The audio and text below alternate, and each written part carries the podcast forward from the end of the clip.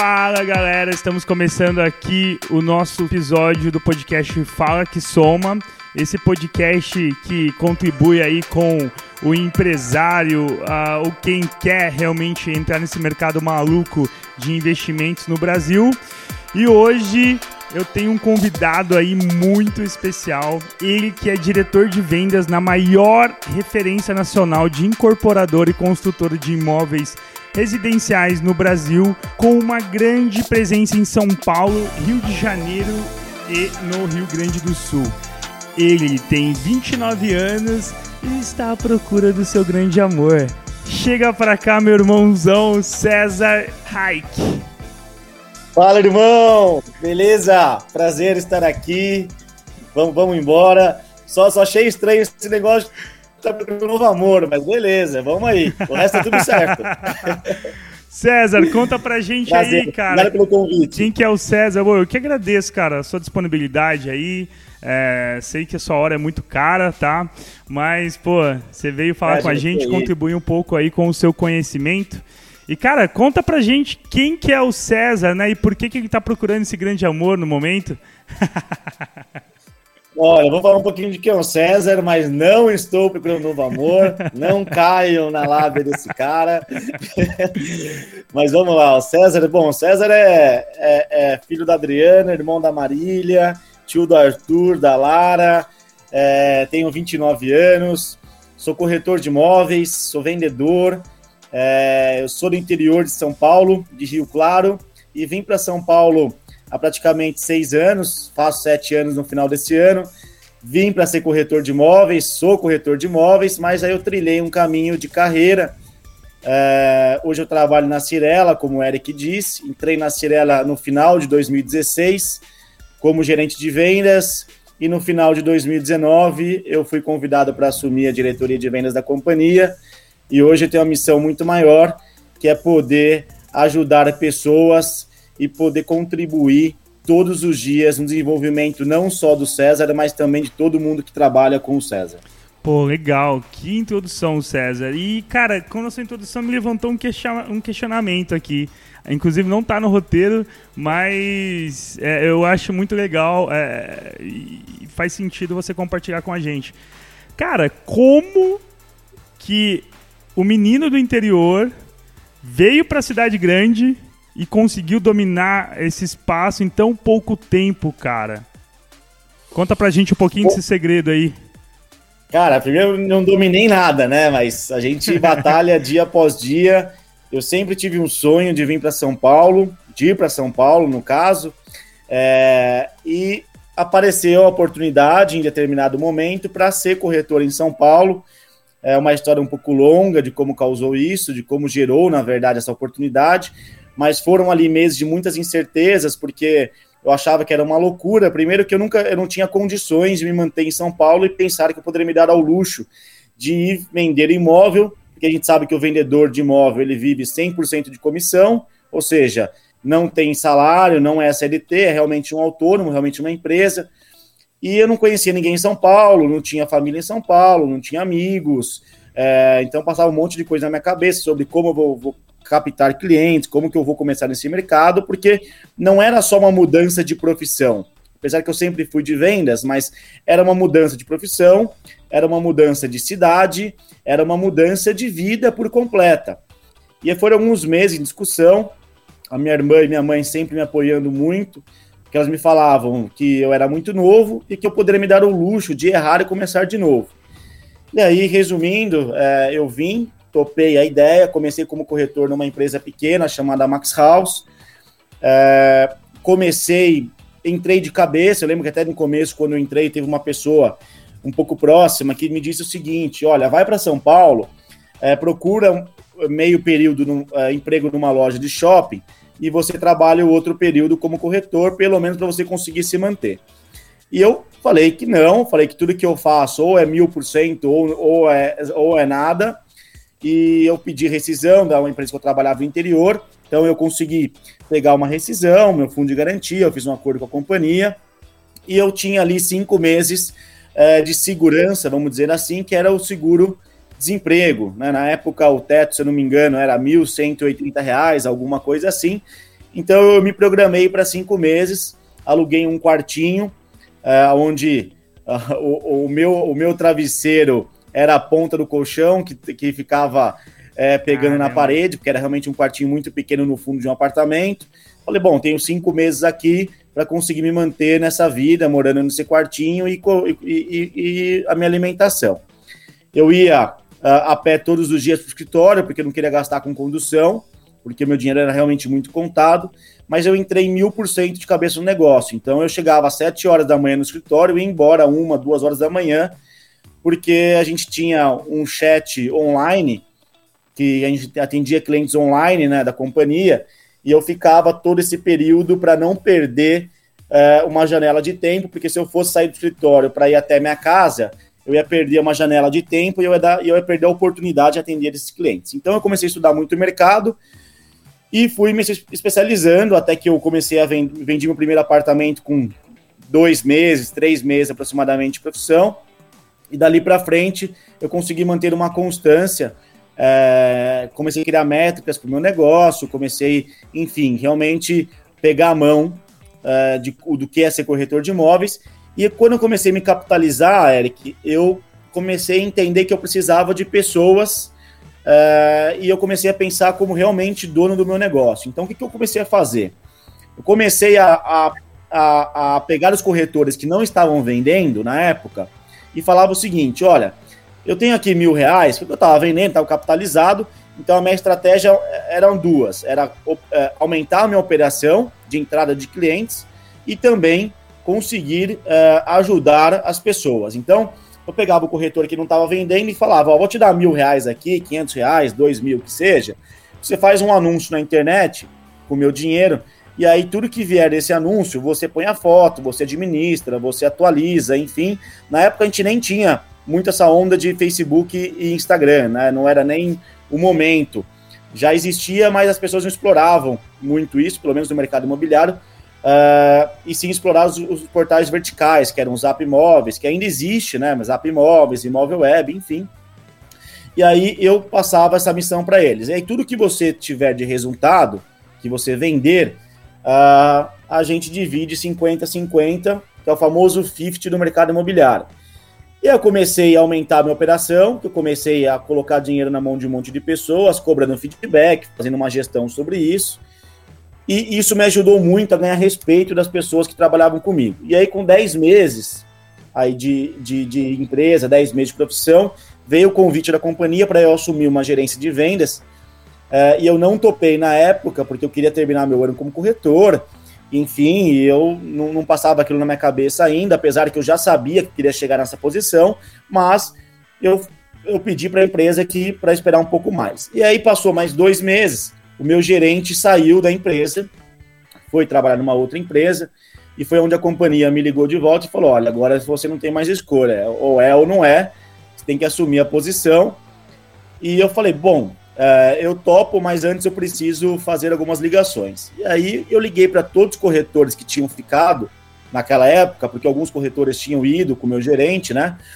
E eu liguei para todos aqueles que tinham ficado na companhia e perguntei se eu topasse o desafio, se eles estavam comigo. E eles falaram de forma unânime que sim, eles estariam comigo. E eu liguei para a companhia e falei que toparia o desafio e vamos em frente. E aí foi onde começou a minha trajetória. É, comecei a formar uma equipe. É, primeira reunião de equipe que eu fiz com os caras, eu botei todo mundo num salão de festas de empreendimento e falei o seguinte: falei, todo mundo aqui tem muito mais experiência do que eu, mas eu tenho uma coisa que chama-se vontade. E se a gente unir toda, toda a nossa força, a experiência de vocês, a minha vontade, e a gente se unir de fato, a gente vai conseguir realmente trilhar um caminho longo pela frente. E aí foi onde eu comecei a criar uma, uma equipe com uma cultura que pessoas depende de pessoas, sempre se ajudando. Eu sempre falo, Eric, é, experiência é todos os dias.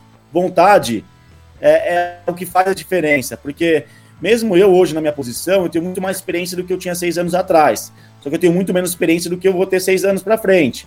Então a experiência, ela vem com, com o dia a dia, ela vem com o tempo, ela vem com, com porrada que você vai tomando, ela vem com acertos, com dificuldades, mas a vontade é o que faz você chegar lá. A vontade de fato, porque eu acho que todo mundo fala que quer, que quer chegar em algum lugar, que, que deseja algo, mas você realmente ter essa vontade, ter essa clareza e abdicar a mão de muitas coisas e realmente saber que é esse o caminho e vamos embora, é, eu acho que não é todo mundo que, que acaba é, é, tendo essa vontade a, a, todo, a qualquer custo. Então, montei equipe, foi indo super bem, e foi aonde depois de alguns meses eu conheci a Cirela, também tem uma história por trás disso, mas não vou entrar em detalhes porque para não delongar muito aqui o nosso bate-papo, mas eu conheci a Cirela, fui para a Cirela gerente, e aí trilhei três anos como gerente, então eu fiz, eu entrei no final de 2016, uh, eh, montei uma equipe do zero, levei cinco corretores que já eram, já estavam comigo, mas eu montei toda a minha equipe ali do zero, já com cinco que tinham me acompanhado desde a outra empresa. E aí eu fiz 2017, 2018, 2019, três anos como gerentes, como gerente, desculpa. Uh, sendo 2017 meu primeiro ano, 2018 meu segundo ano, a gente foi, nossa equipe foi campeã de vendas com o maior número da história da companhia, de 60 anos. Em 2019 a gente novamente é, é, campeões também é, com o mesmo número que nós fizemos em 2018, então nós mantivemos o recorde da companhia. E aí, no final de 2019, foi quando veio o convite para assumir a parte de vendas, assumir a diretoria de vendas. E aqui estou, 2020, quando eu assumi, Covid-19, desafios, mas estamos aqui e é um pouquinho da minha história. É, o que me fez, você o que me fez chegar rápido foi justamente o que eu te disse, que é a vontade, que é a disciplina, porque eu sou um cara muito rotina, então difícil alguma coisa me tirar da rotina. Eu tenho planilha para tudo, eu tenho horário para tudo. Eu abdico sim mão de muita coisa hoje. O que é mais difícil para mim é, é, abrir mão da família, que fica longe. Mas eu sei onde eu quero chegar. Eu tenho muito bem planejado, muito bem detalhado qual é o meu, meu passo a passo. Então, quando você tem isso claro para você como propósito, você realmente faz todos os dias algo que vai te deixar mais perto do seu objetivo, sem errar. Então, essa é um pouquinho da minha história. Cara, e que história. Falei bastante. Né? Que história, cara. E, e, e, o mais maluco disso tudo, cara, é que tudo isso se passa aí num tempo de 3, 4 anos, né? Então, é, realmente já dá para notar que você é um cara muito intenso, né, César? Você é uma pessoa que, como o, o nosso amigo em comum aí fala, né, o Will, é, pega em risco total, né? É sempre pra skin cima, game. skin the, skin game. the game. E, cara, é, eu, eu, conhecendo mais também um pouco mais dos bastidores da sua história, é, até numa conversa que a gente teve num evento de, do, do, G4 Club, né, que é um clube de empreendedorismo que a gente faz parte, é, você compartilhou que você sempre é, foi um cara de dados. Você sempre teve dados para tudo. Até numa, numa live que a gente teve aí é, ontem, né? Que hoje a gente está gravando na sexta, esse podcast vai no ar para segunda, mas você estava falando sobre a importância dos dados. Só para a gente não alongar muito, mas, cara, o que, que para você representa os dados no seu crescimento e também uh, nas, nas na, na, na, realidade hoje, dia -dia. no dia a dia? Cara, é o seguinte, eu vou ser bem sincero, eu nunca fui, na verdade, sempre fui um cara de dados, mas eu aprendi a ser quando eu vim para São Paulo, em determinado momento, quando eu perguntei para um corretor um colega meu de trabalho, eu perguntei o seguinte, bem no começo, lá quando eu tinha começado, eu falei, meu, me fala uma coisa. Quantos clientes você precisa atender para você vender um apartamento? E ele me fez uma cara, ele já era um cara experiente, já tinha, já tinha cinco anos de mercado, vendia bem, era um aí do. Opa! Desculpa, que me ligaram aqui, é, esqueci de deixar o celular off. Relaxa. Tá me ouvindo? Tá, tá sim. Tá me ouvindo? Tá sim. Sim, sim. Tranquilo. Desculpa. Relaxa, velho. Relaxa. Desculpa, tá desculpa. em casa, então, irmão. Doido. É, quando eu perguntei, quando eu perguntei isso para ele, ele já era um das, uma das referências aí de, de corretores da empresa. Ele não soube me responder. Ele foi naquele momento que deu uma virada de chave, fala o seguinte, falei, meu, as pessoas elas não têm noção do que tem que ser feito para chegar no objetivo final. E eu, naquele momento, foi uma virada de chave para mim. Então eu falei o seguinte: falei, cara, eu preciso começar a metrificar isso. Eu preciso fazer o caminho inverso, eu preciso entender o que eu preciso fazer para chegar no meu objetivo. E quando eu pensei isso, eu não era um cara muito de números, de Excel. Eu comecei a aprender tudo na marra, Google, YouTube, comecei a mexer em planilha, comecei a imputar todos os meus dados é, é, que eu já tinha realizado, de atendimentos, de clientes, enfim. e comecei a criar uma métrica minha de é, realmente processos do próprio negócio. Mas aquilo me ajudou também, não só com o processo do negócio, mas também a pensar sempre da seguinte forma. E quando você tem uma cabeça que pensa em dados, a sua cabeça ela pensa assim para tudo, seja para o teu negócio, seja para sua vida pessoal. Ou seja, meu objetivo é isso. Meu objetivo é, puta, é chegar como diretor de vendas da Cirela. Como que eu metrifico isso? Cara, tem dados para isso? Não tem, mas tem um passo a passo. Então, eu acho que quando você vira a sua cabeça para algum objetivo, é você saber quebrar em passo a passo o que vai te ajudar aos, ao, ao longo dos dias, a cada dia, a chegar mais perto do seu objetivo. Então, eu comecei a criar essas métricas de, de, de números para dar certo, para entender o que eu precisava fazer para vender apartamento. Começou a bater os números. E a primeira coisa que comecei a fazer quando eu virei gerente de vendas é jogar isso para minha equipe. E foi aonde que eu vi que deu um grande diferencial, porque eu conseguia dar um norte para as pessoas do que elas tinham que fazer dia após dia. Então, quando eu perguntava para o vendedor é o seguinte, falei, cara, qual que é a sua meta? Primeiro que muitos não sabiam nem falar qual era a meta dele, né? É, então, primeiro é que ajudar a, a, descobrir qual é a sua meta, qual é o seu propósito. E aí, depois disso, você quebrar em pequenos processos o como ele chegava na meta dele e também entender aonde estava o gap de dificuldade daquele vendedor. Então, é, trazendo para a vida real, é basicamente isso. Se você quer vender um apartamento por, por mês, o quantos, o quantos leads você precisa captar, o quantos leads você precisa transformar em atendimento, depois agendamento e depois em venda. A gente encontrava muitos vendedores que focavam só na venda, mas que o problema não era a venda, o problema era a falta de captação de leads. Ou que o problema não era a falta de captação de leads, o problema era a conversão para o atendimento e depois agendamento. Então você conseguia trabalhar muito mais é, é, no claro, né, onde era a dificuldade desse, desse vendedor, e aí o que eu falo para toda a minha equipe, quando você começa a trabalhar com dados, se a sua cabeça é voltada para dados, você começa a pensar é, sempre de forma estratégica. Então hoje, quando a gente vai pensar em algum, como eu disse aqui, é, dados e pensar de forma estratégica é tanto para o processo de números quanto também para suas estratégias pessoais. Quando você tem esse mindset, você começa a pensar sempre em pequenos pedaços e não no objetivo final. Então, ah, eu quero perder, por exemplo, 10 quilos no, no ano. Tá, para perder 10 quilos no ano, vou quebrar isso por mês e por semana. Fica muito mais fácil porque você foca no, no, no, no simples e não no macro. Então, é, a minha cabeça é assim desde lá. Então, hoje eu faço planilha na hora que eu vou ler, quanto tempo eu vou ler, na hora que eu vou para academia. Pode parecer loucura, mas a minha rotina funciona assim porque eu sei exatamente o tempo que eu vou despender com cada é, atividade do meu dia a dia. Claro que eu, durante o meu dia de manhã à tarde, eu não consigo é, por isso, porque meu, meu negócio é muito dinâmico. Mas as coisas importantes para o meu dia a dia, que é meu estudo, que é meu exercício, que é a hora que eu vou acordar, que é a hora que eu vou dedicar, que eu vou fazer meu café, que eu vou sair de casa, porque eu sei exatamente como eu estou despendendo meu tempo. Cara, disciplina total, né? Disciplina é... total, exatamente.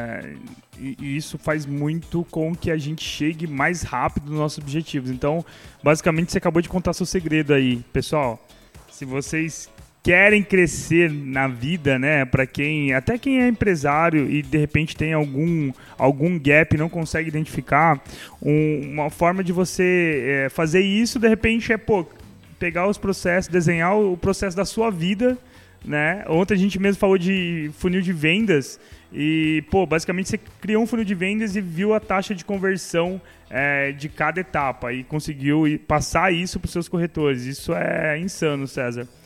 E... e assim também, Eric, só complementando, cara, que é a mesma coisa é o seguinte, eu acho que muitas pessoas perguntam o seguinte, falam, como que você é, despendeu, como que você investiu aí seu tempo, como que você usou seu tempo no último mês?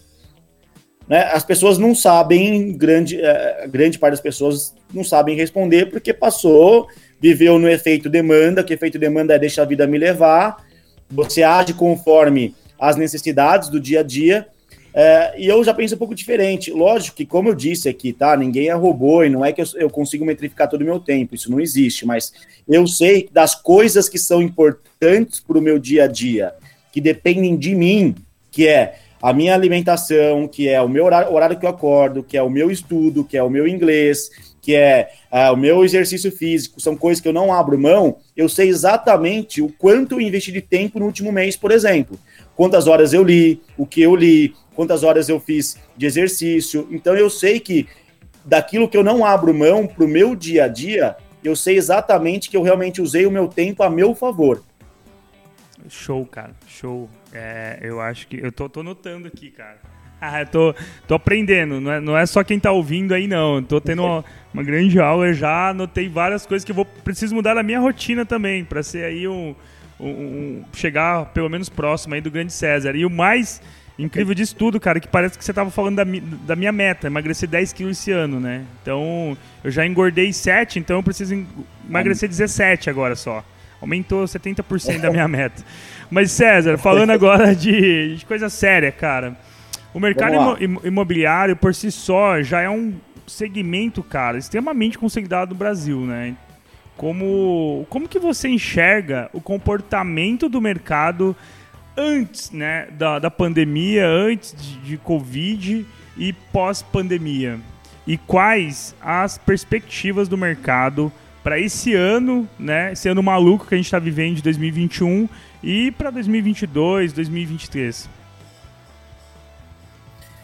Cara, eu vou falar um pouquinho, acho que é mais fácil é, pós-pandemia a gente falar e, e, quais foram as mudanças comportamentais das pessoas e desse mercado. É, ano passado foi o ano que a gente tinha as melhores e maiores perspectivas para o mercado imobiliário em geral. E aí chegou março, é, veio, bom, todo, todo o Covid, é, virada de mundo, então tudo aconteceu, ninguém esperava o que fosse acontecer, mas uh, durante um, dois meses a gente ficou, realmente foram meses muito difíceis, com muitas incertezas, porque na nossa cabeça é quem vai comprar imóvel, quem vai trocar de imóvel, quem vai descapitalizar agora, então é, realmente era uma incerteza muito grande.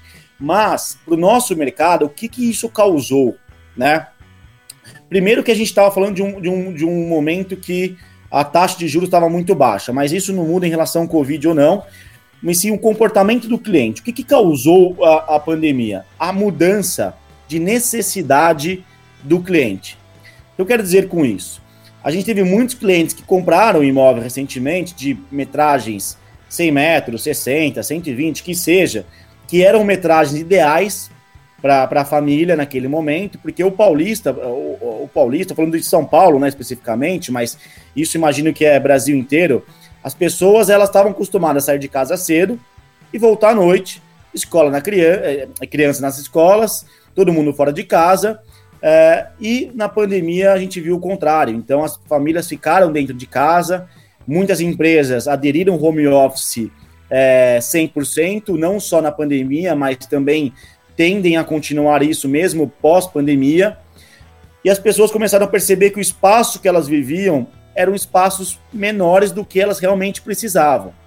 Então você imagina que uma família de um casal com dois filhos morando em 100 metros quadrados durante um ano inteiro, a criançada cantando, falando, chamando pai e mãe, você ser um ambiente de fato, você separe o seu trabalho, separe as suas necessidades, Isso, a gente começou a perceber essa mudança de necessidade. Então as pessoas começaram a procurar novos espaços, é, muitas vezes as pessoas procuravam espaços menores em bairros mais bem localizados, próximos a grandes centros, polos comerciais, para facilitar a logística até o trabalho e a gente começou a perceber que as pessoas abrir, começaram a abrir mão um pouco de localização e, e querendo um pouco mais de espaço e conforto. Isso tanto para uh, imóveis já menores, quanto também para imóveis já maiores, de metragem de 300, 350 metros, as pessoas querendo ainda maior ou coberturas para que tenha um espaço mais confortável e também até mesmo casas fora é, da cidade, né? Casas de praia. Você percebe que a procura por casas de praia aumentou e muito no ano passado, porque as pessoas queriam sair da cidade, ter um espaço ali de recreação e de conforto com a sua família. Então, resumindo, essa mudança de necessidade nas pessoas foi o que causou, na verdade, é, esse, essa remada contra a maré do mercado ano passado, porque as pessoas elas queriam se dar ao luxo de viver um espaço maior e melhor junto com a sua família. É, é muito complicado. Eu fiquei mesmo no começo da pandemia, eu consegui ficar dois dias trabalhando em casa. Foi o suficiente para ficar, para surtar. E olha que minha casa é no interior, eu tenho uma casa, é no interior, e mesmo assim ainda foi difícil. Agora você imagina um apartamento de 100 metros quadrados. Com... E outra coisa, a pandemia, ou ela juntou a família ou acabou com a família, porque eu terminei meu namoro na pandemia. Ah, então por isso, agora atenção, é, os prospects, atenção leads que estão ouvindo esse Cara, podcast. Começou a ficar muito junto dentro de casa, eu não aguentei. E aí foi para mim ali, acabou e, e, e, não deu certo, entendeu? Cara, Tava muito junto, muito colado na, não deu. Na pandemia, na, na, pan, na, pandemia eu conheci a minha mulher, vi que ela era legal mesmo, e falei, não, agora acho que, acho que dá para dá dá pra, continuar. Pra, então, porque eu falei que ou juntou ou separou. e aí você perguntou, Eric, sobre o momento atual de mercado, é isso? E as perspectivas para para, para os próximos Isso, quais são as perspectivas da, da, do teu ponto de vista, do ponto de vista do César, né? É, para o mercado este nos próximos aí, vamos considerar os próximos dois anos adiante. Tá. É, a gente tem hoje uma vantagem muito grande no mercado imobiliário, que é a taxa Selic é 2%, né? A menor taxa da história do país, então, consequentemente, nós temos aí também as menores taxas de financiamento imobiliário atualmente. Hoje as taxas de financiamento imobiliário, elas partem de 5,5% até 6,5% ao ano. Então, é, realmente, é uma taxa muito baixa, o que não faz sentido mais a pessoa pensar no aluguel e não na compra do imóvel próprio, porque com, com o seu financiamento você paga em uma parcela menor do que você pagava no seu aluguel e hoje os bancos financiam até 90% de imóvel, ou seja, o capital para você entrar no seu imóvel, que antes era de 20%, hoje passa a ser 10%, ou seja, você descapitaliza muito pouco e tem uma parcela mensal que faz valer mais a pena do que o seu aluguel. Então, isso acelerou muito o mercado. Para você ter uma ideia, é, o, o, a contratação de financiamentos imobiliários em 2018 foi de 44 bilhões de reais, isso no modelo é, SBPE, que SBPE é o Sistema Brasileiro de Poupança, então isso é, é o sistema que rege os principais financiamentos imobiliários do país, porque existem outros modelos de financiamento que é, por, que é, que é o Minha Casa Minha Vida, né, que é o crédito associativo, que não entra nesse, nesse programa que eu estou te falando. Esse programa são apartamentos a partir aí de 400 mil até, enfim, infinito. Então, em 2018, foram 44 bilhões contratados, em 2019, 58 bilhões e em 2020, 93 bilhões de financiamentos contratados. Isso porque a taxa ela realmente está na menor taxa histórica do, do país. E a previsão é, para 2022 é que a taxa Selic chegue de 4% a 5%, então ela tende a aumentar dos 2% que nós temos hoje, mas mesmo assim, é, se a Selic chegar a 5%, sendo aí a previsão máxima, a gente ainda continua com a menor taxa da história do país, jamais vista, ainda valendo a pena o financiamento bancário. Então a gente imagina que essa procura e essa demanda de compra de imóveis continue pelos próximos dois, três anos, o que consequentemente o que cria? Quando você tem um, um juros barato, você é, incentiva o comprador a comprar o imóvel já pronto, né? Que é quando você já entra com financiamento. Quando você incentiva, como a gente falou aqui, que de 2018 a 2020 quase dobrou a contratação de financiamento, você o que acontece? Você diminui o estoque de imóveis prontos da cidade e, consequentemente, você começa a abrir espaço e necessidades para novos empreendimentos. Que é quando o mercado ele faz, eu vendo o meu estoque, aumento o meu lançamento, ou seja, você tem um conjunto entre a venda de imóveis prontos e também novos lançamentos do mercado para suprir necessidades de metragens em determinadas localizações que não se encontra mais imóveis novos é, dentro do perfil que o cliente procura. Então, isso, na verdade, é, é, é, um efeito colateral do imóvel pronto, com a baixa do imóvel pronto, vem, e vem mais lançamentos na cidade de São Paulo. É, e mercado em geral, né? Estou falando de São Paulo, que é onde eu atuo mais diretamente, mas isso é um efeito colateral de todos os mercados. Ô César, então, as um previsões ponto... é que realmente a gente tenha pode, bons pode... negócios pelos próximos dois anos. Cara, você falou de 2018, 2019 e 2020, e, e basicamente nesse cenário, é, o crescimento de, desse financiamento foi basicamente de 100%, né? Falando assim, é, em média. Sim. Você acredita que isso vai ocorrer também até 2023 ou não? Você acha que isso é possível?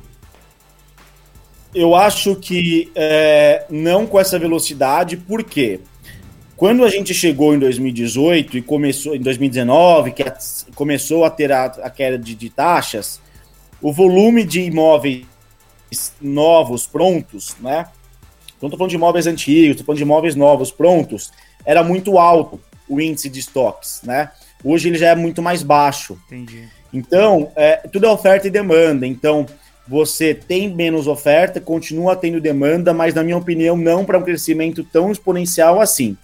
O que, por outro lado, acaba causando um aumento na quantidade de lançamentos do mercado e também na velocidade de vendas desses lançamentos. Por exemplo, ano passado, nós lançamos 14 empreendimentos em São Paulo, tá? De junho a dezembro, nós lançamos 14 empreendimentos. Fizemos um ano em seis meses. Dos 14 empreendimentos, nós tivemos um VSO. VSO, para quem não sabe, é venda sobre oferta, ou seja, é o meu índice de venda sobre tudo aquilo que eu coloco de oferta no mercado. Nós tivemos um VSO de aproximadamente 85%, ou seja, de tudo que eu lancei, a gente vendeu praticamente 85%. Então, é, continua assim crescendo é, é, de forma contínua até 2022, é, essa contratação de financiamentos, mas não nessa velocidade, porque hoje o estoque em geral ele é muito maior do que a gente tinha dois anos, por exemplo. É, isso faz com que a, a, as construtoras aí corram para né, equilibrar com os lançamentos. Não, mas é interessante. E a gente sabe que o mercado imobiliário ele sofreu grandes impactos, principalmente, né, no, como a gente já falou, no início da crise de, do Covid.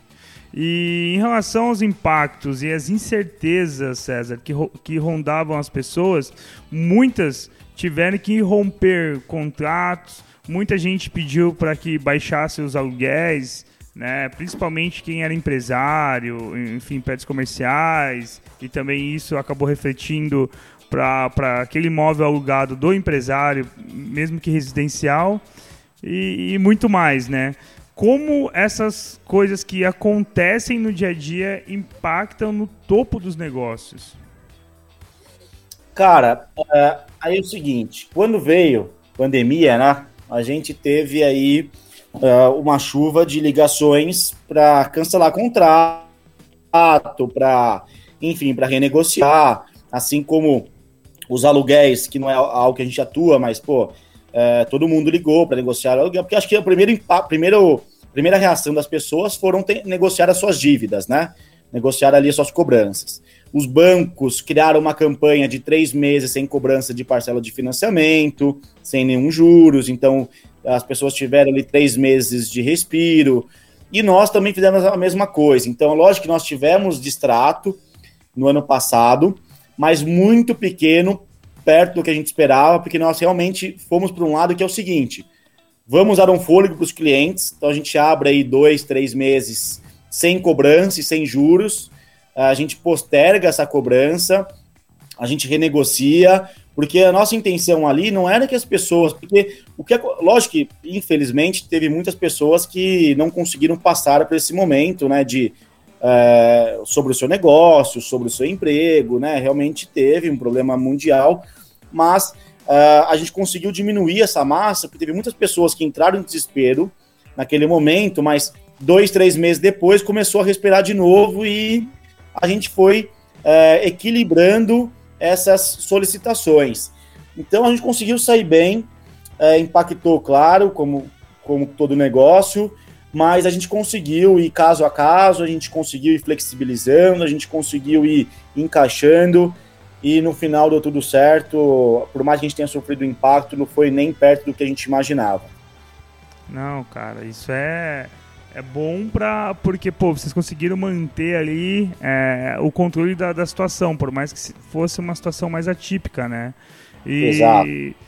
E uma coisa assim, eu, pelo menos, quando eu vou ver um imóvel, seja para alugar, seja para investir, seja, né, até quando eu trouxe a minha empresa, mudei o imóvel da minha empresa, a gente, eu, eu gosto de ir lá e ver, né? Gosto de sentir, mas com o Covid isso acabou impedindo.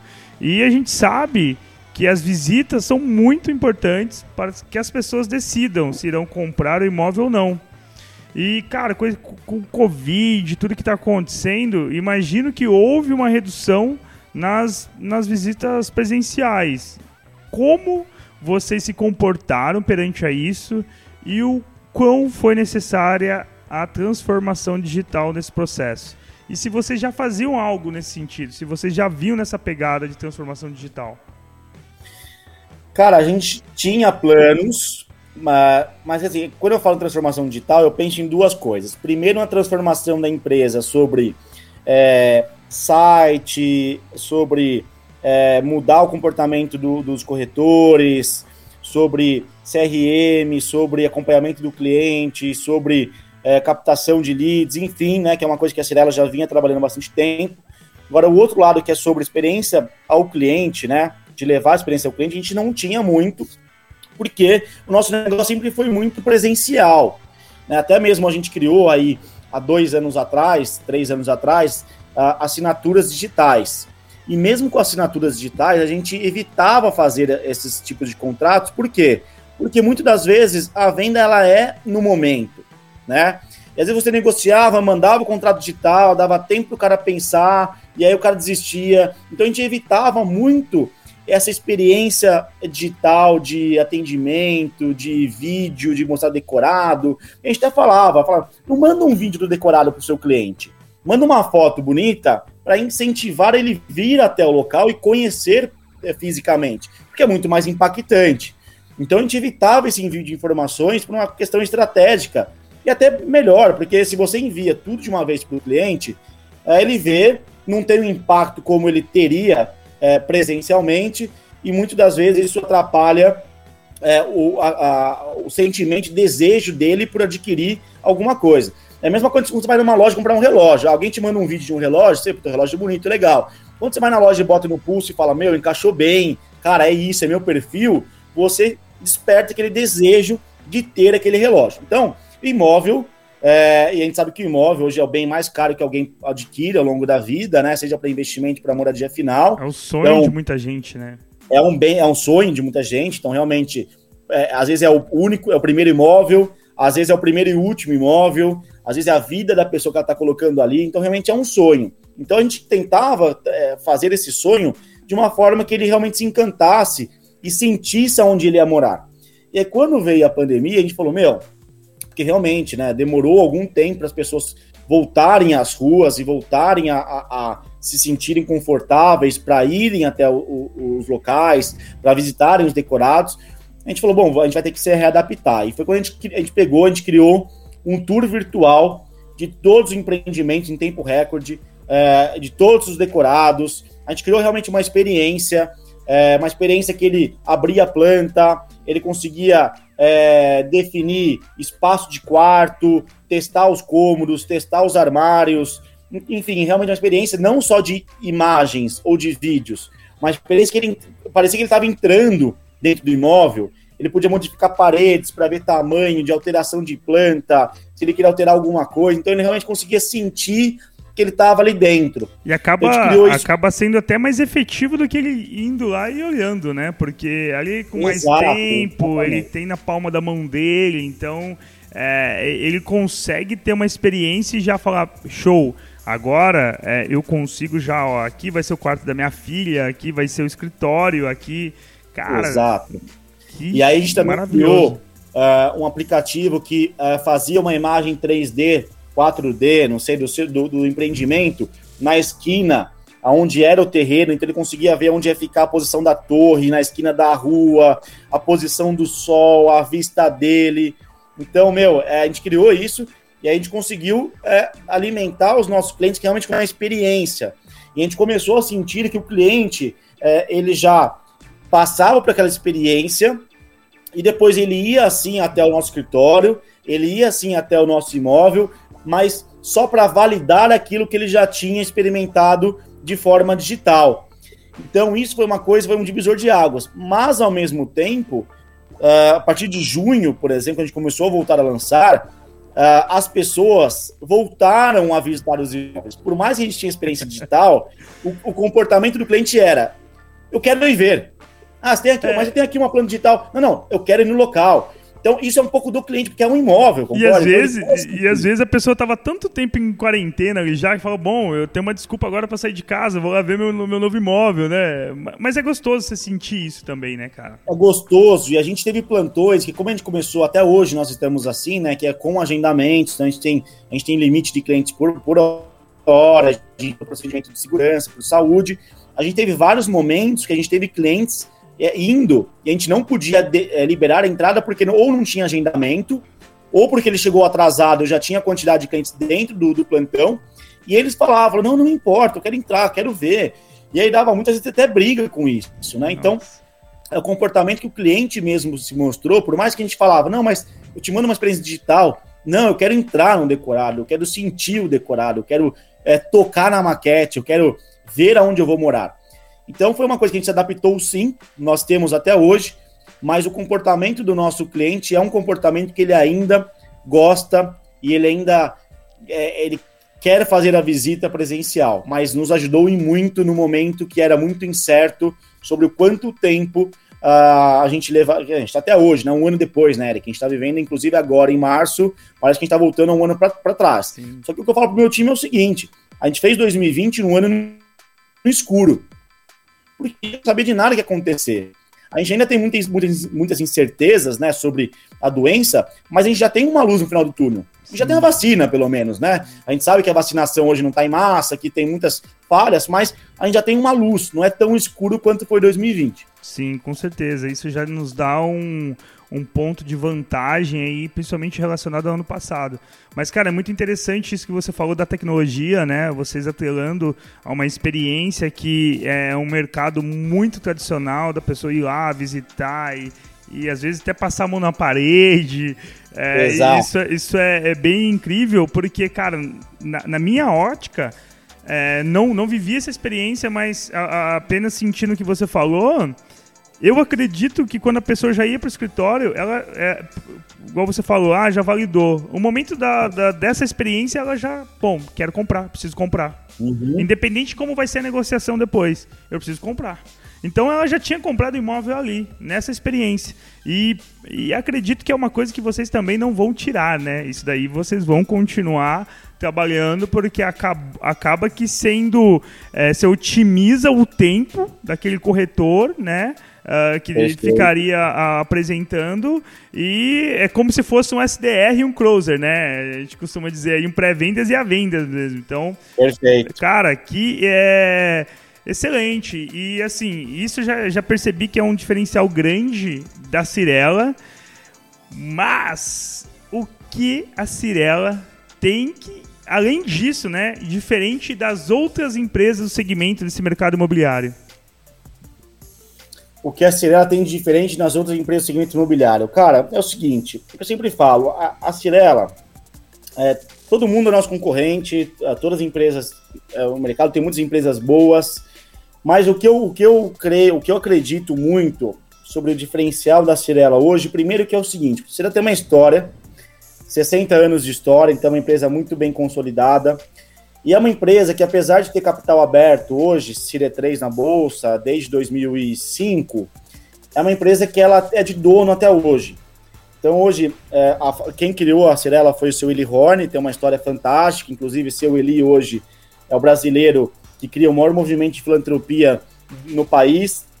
Existe, para quem não conhece também, um título chamado de Giving Pledge, que foi criado pelo Bill Gates, pelo Warren Buffett, que foram de bilionários, é, que para incentivar bilionários a doarem a sua fortuna.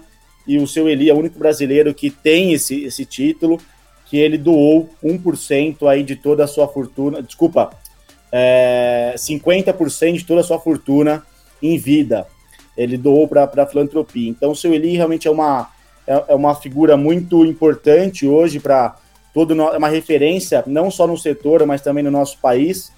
Hoje, seu Eli não está mais 100% na operação, ele faz parte do conselho, mas quem toca as empresas são os dois filhos, o Efraim e o Rafael, que um é comercial e outro é financeiro.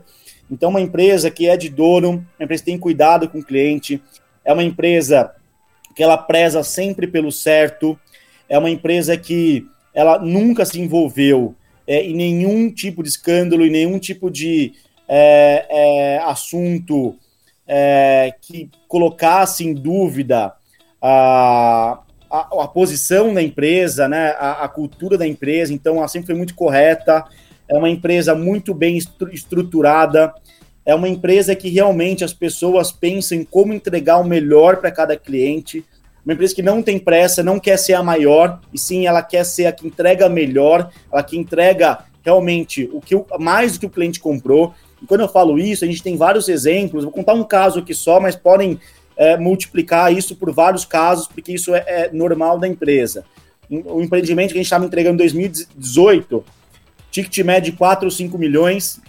O empreendimento estava há três meses da entrega, muito perto da entrega. O Efraim, que é o dono, chegou no empreendimento, olhou para o empreendimento, porque eles visitam obra por, por obra, para ver acabamento, para ver se tem que mudar alguma coisa. E ele olhou para o prédio e falou o seguinte: falou assim, muda tudo. Ele mudou todos os vidros da fachada, ele mudou todas as pedras da piscina, ele tirou a calçada inteira do projeto, que é pública, e colocou calçada, uma, calça, uma pedra que ele achava bonita, ele mudou o hall de entrada, e ele faz isso em todos os projetos, sem custo nenhum para o cliente final. Porque o olho dele, ele, até os engenheiros brincam que o Efraim chegou, ferrou, porque vai estar todo mundo louco, né? Ele manda tirar, colocar, refazer. Mas porque o olho dele é o seguinte: é, a gente prometeu entregar isso, mas não está bonito. Eu quero que o meu cliente entre e fale: isso é um Cirela, isso é mais do que eu comprei. Então, esse cuidado, porque é uma empresa de é, executivos, uma empresa que ela realmente entrega o que ela promete, tá lá, né? Se ele entregasse conforme aquilo que ele prometeu, ninguém poderia reclamar. Por mais que tivesse ficado bonito, era aquele acabamento, era aquela pedra, mas na cabeça dele é: não me importa se eu vou gastar mais 3 milhões, mais 5 milhões, mas eu vou entregar algo mais bonito e uma experiência ainda melhor do que o cliente não esperava. Vai tirar é que nossas né? obras, né? quando a gente entrega nossas obras, os clientes se emocionam, porque os clientes até põem a mão na parede, no elevador e falam, nossa, nunca esperava que fosse receber isso. Então, acho que é esse cuidado com o cliente e também com as pessoas que trabalham na própria companhia. A gente tem uma cultura de todos, todos por todos, um por um, que a gente realmente, a gente sempre é uma cultura de inovação, uma cultura de cuidado com as pessoas, uma cultura de que a gente faz realmente uma empresa é, um clima de empresa, um clima muito gostoso de trabalhar, porque não tem mimimi, é todo mundo pelo cliente, é todo mundo pela empresa. Então, quando a gente. É, é aquilo que todo mundo, o, o, a cultura de cima, passa para a gente a importância de você ter o senso de dono do negócio. Então, todo mundo lá dentro se sente como dono do teu negócio. Todo mundo lá busca uma solução. Então, isso é isso, na minha opinião, um grande diferencial da companhia. Ela tem uma história, a ter uma estrutura. Ela é uma empresa, como eu disse, a gente não quer sair por aí lançando, inclusive a gente teve experiências quando a gente abriu o IPO de abrir várias praças no Brasil, e foi quando a gente eu viu que isso não foi assertivo, porque a gente começou a abrir muitas praças, começou a perder mão de qualidade, começou a perder a mão é, um pouco sobre atendimento. A gente falou, volta tudo, é, vamos manter só em algumas praças principais, que hoje é São Paulo, Rio e Sul, mas a gente vai fazer o que a gente acredita que é manter o nosso nome, manter a nossa história, é fazer o que é certo para o cliente. Então isso é muito legal, porque isso se torna uma empresa realmente é, com muito, a gente tem muito prazer de trabalhar na empresa e a gente sabe que o cliente vai de fato receber algo melhor do que ele esperava. Cara, que explicação e, e que história, cara, porque normalmente essas big companies elas querem dinheiro apenas, né? Ah, mas vocês não, vocês estão elevando o sonho ainda da, da, das pessoas, então isso é, é, dando muito mais do que elas contrataram. Isso é, é insano porque, é, principalmente no mercado imobiliário, não é, não é barato. Não é um presentinho que você está dando, não é um buquê de flores. É, é uma coisa muito mais é, insana. E, e eu acredito que o, o, crescimento, principalmente da, da né, a valorização das ações ano passado da Cirela na bolsa, com certeza é, tem, tem, tem isso, né? Isso é uma consequência. Então, pô, eu, eu achei demais, César. E cara, Pra gente... Porque não é, um, não é um carro né, que você compra, não gostou, vai lá e troca, né? Então, Exato. Então, é, é, é um sonho mesmo da pessoa. É, e às vezes, cara, a pessoa compra lá com mais de 30 anos para pagar, né, cara? Financia em, em vários anos, então, pô, cara, vamos pensar assim, 30 anos hoje, cara, no, no, pique que a gente vive, né, numa cidade igual São Paulo, cara, é, vai passar assim e a gente, pô, vai passar o resto da, da vida quase pagando. Então, é, Exatamente. É, é, é, isso é, cara, sensacional esse posicionamento de vocês. É, esse, esse, essa preocupação com o consumidor final, isso realmente demonstra o crescimento do, do grupo. E César, a gente já está chegando no final aqui, cara. É, eu quero perguntar para você que dica que você dá para quem pensa em entrar ou quem já está no mercado de vendas de imóveis. Agora, papo de corretor, né? Cara, vamos lá. É, primeiro que é o seguinte, o que, que é, é, muito importante vocês entenderem é, é, que vocês são a empresa de vocês. Então, eu acho que é muito comum no vendedor em si, no corretor, no vendedor autônomo, ele é, se deixar levar muitas vezes pela demanda e não pelo planejamento. Quando eu falo isso, é, o planejamento ele te traz constância, o planejamento te traz clareza, você tem metas para você, para você, você tem objetivos para você. Quando eu falo que você é dono do teu negócio, você tem que entender que ou você faz ou ninguém vai fazer por você. Então é é a constância de quanto você traz conhecimento para o teu negócio, quanto você aumenta o seu repertório de conhecimento, o quanto você realmente se torna uma pessoa interessante para o seu cliente e o quanto você se mantém naquela pegada é, contínua de é, não viver sobre aquilo que. Uh, sobre a demanda mesmo que eu falei aqui. Então você tem que fazer a sua rotina. Você tem que se manter constante na sua rotina e nos seus hábitos. Eu acho que o grande, acho que isso é um grande diferencial, Eric, porque eu vejo muito que os vendedores eles vão na deixa a vida me levar, né? Então, puta, vamos ver o que vai dar, né? Eu não tenho muito, eu tenho uma meta, mas não tenho. É, vamos ver quantos clientes eu vou atender, vamos ver se vai virar a venda. Ele realmente não tem um sentimento de dono do negócio. Dono do negócio é você tomar rédea de você mesmo e falar e pôr, e pôr no papel e, e, desenhar os seus planos, os seus objetivos para você ser constante no seu negócio e nas suas ações. Isso é muito importante, a disciplina. Que a gente fala, disciplina traz liberdade. Então, quanto mais disciplina você tiver, mais liberdade você vai ter e faça o planejamento e se torne uma pessoa que busque constantemente novos conhecimentos e formas de você fazer diferente. É, é, eu sempre pensei nesse mercado no seguinte: eu, eu primeiro que é, você ser uma pessoa observadora é muito importante. Então, observe as pessoas que são referências e observe aquelas pessoas que para você não são referências.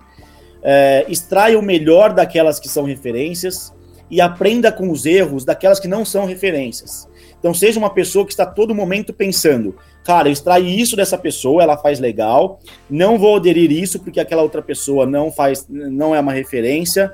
E o que eu posso fazer agora? Além disso que eu extraí de melhor, o que eu posso fazer de diferente para ter uma vantagem competitiva?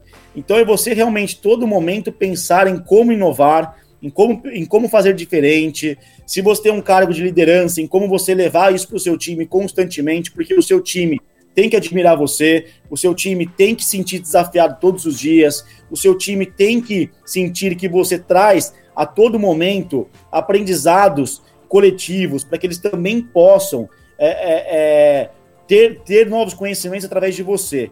Então, acho que simplificando, é você focar não necessariamente em ser o melhor, mas em ser o mais constante nos seus atos. Que, consequentemente, é, nem, nem sempre o melhor ele tem constância.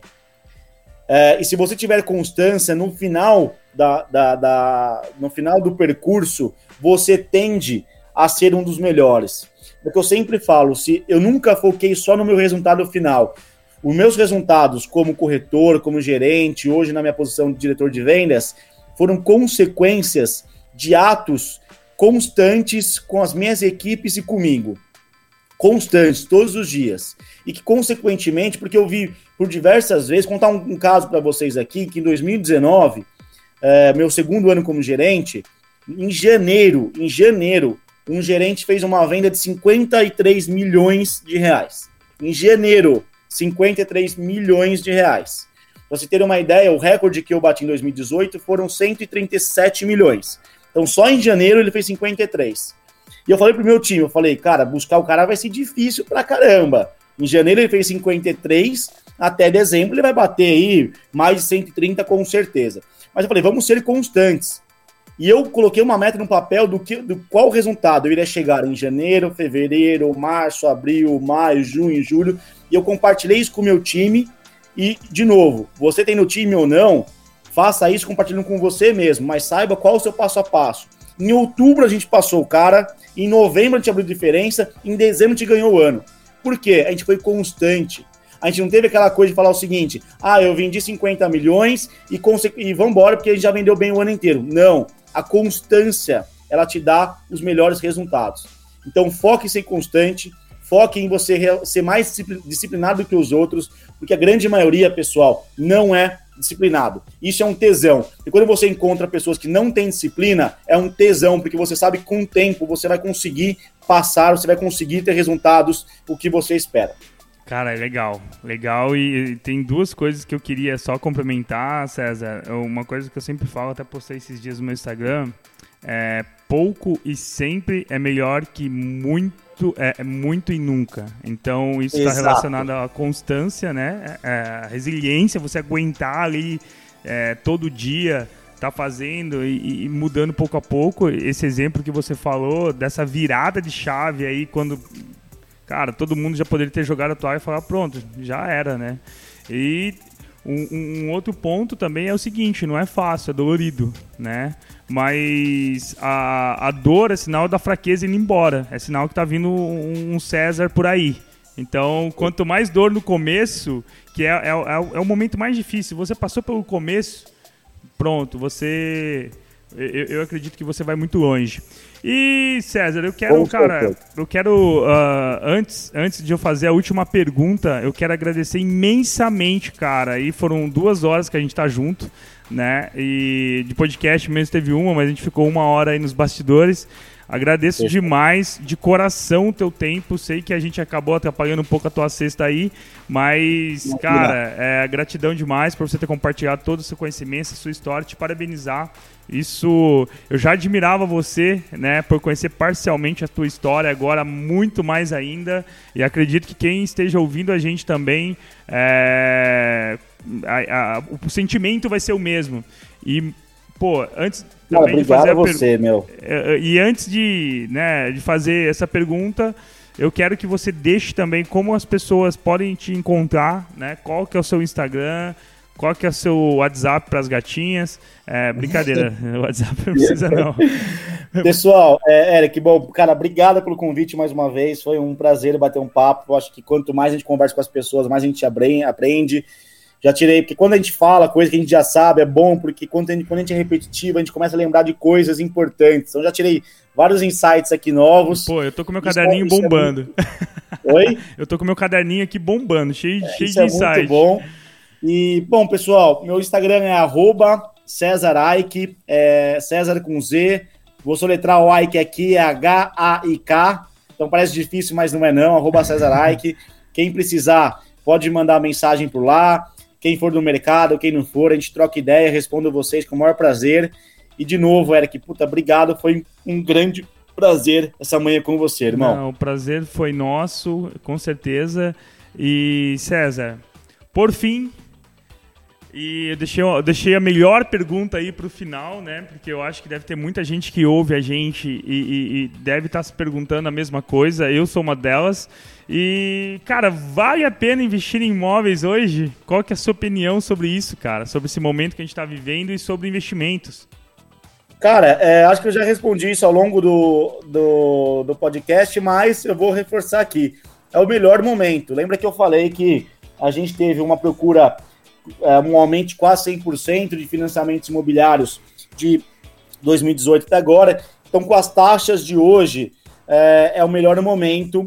uh, nos próximos anos, porque você ainda encontra vantagens é, com taxas baixas é, e você tem a vantagem de contratar financiamento com realmente, que realmente valham a pena, porque isso tende a ser um momento nos próximos dois, três anos, mas a gente sabe que depois disso, como todo o mercado, é altos e baixos. Então, uh, esse é, é, o que eu já respondi durante o podcast. É assim, um bom momento, porque o mercado ainda tem muitas oportunidades boas e o mercado tem um momento de taxa de, de, de, de taxas de financiamento de crédito também muito atrativas. Então, tanto para é, investimento próprio, né, do sonho da, da casa própria, do sonho do seu lar ali, quanto para investimento, investimento, financeiro, né? Sem sombra de dúvida, até porque é, para investimento, né? Hoje você colocar o seu dinheiro, porque hoje mercado financeiro a gente tem vários, várias vertentes, né? Então, para quem não gosta de risco, é, para quem não gosta de ter uma volatilidade alta, para quem realmente é um pouco mais conservador, hoje seu dinheiro no mercado ele realmente ele não vale elas por elas, até porque você tem além de taxas baixas, você tem uma inflação relativamente alta que acaba não valendo elas por elas. E no imóvel você tem, você encontra boas oportunidades.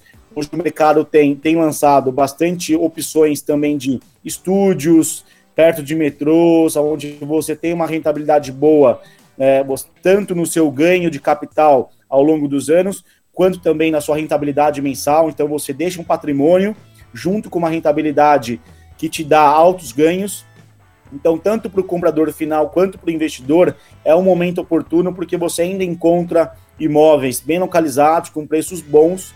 E a gente viu, isso foi uma coisa que eu não citei, mas agora que falando eu, eu, eu, me fez lembrar que isso foi uma das coisas que na pandemia nós, fez nosso mercado também acelerar, além da mudança de comportamento do comprador, que é o investidor. A gente teve muita compra de investidores de muitos apartamentos, a gente comprando 5, 10 apartamentos, porque não queriam mais deixar o seu dinheiro aplicado no mercado financeiro e sim colocar patrimônio muito mais sólido, muito mais confiável, que o imóvel você sabe que você não vai perder dinheiro se você souber comprar o imóvel.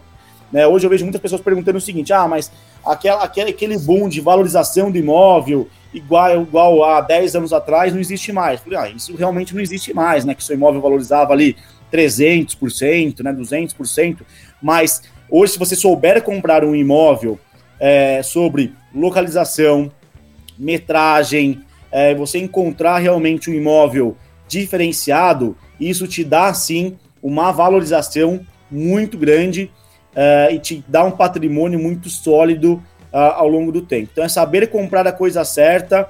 Eu, inclusive, tem, a gente tem um amigo em comum aí, o Caio, comprou com a gente recentemente, e eu tinha diversas opções para oferecer para o Caio, mas eu entendi e falei, cara, você quer valorização versus rentabilidade.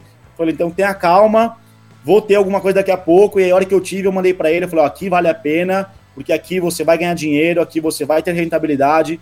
Então, você, se você não sabe como encontrar isso, é, é, procure pessoas que te auxiliam, também me coloco à disposição, porque é, tem muita coisa boa no mercado e esse ano a gente tem uma previsão de lançar aí só a Cirela, né? Mas isso é, é, é uma corrente do mercado inteiro.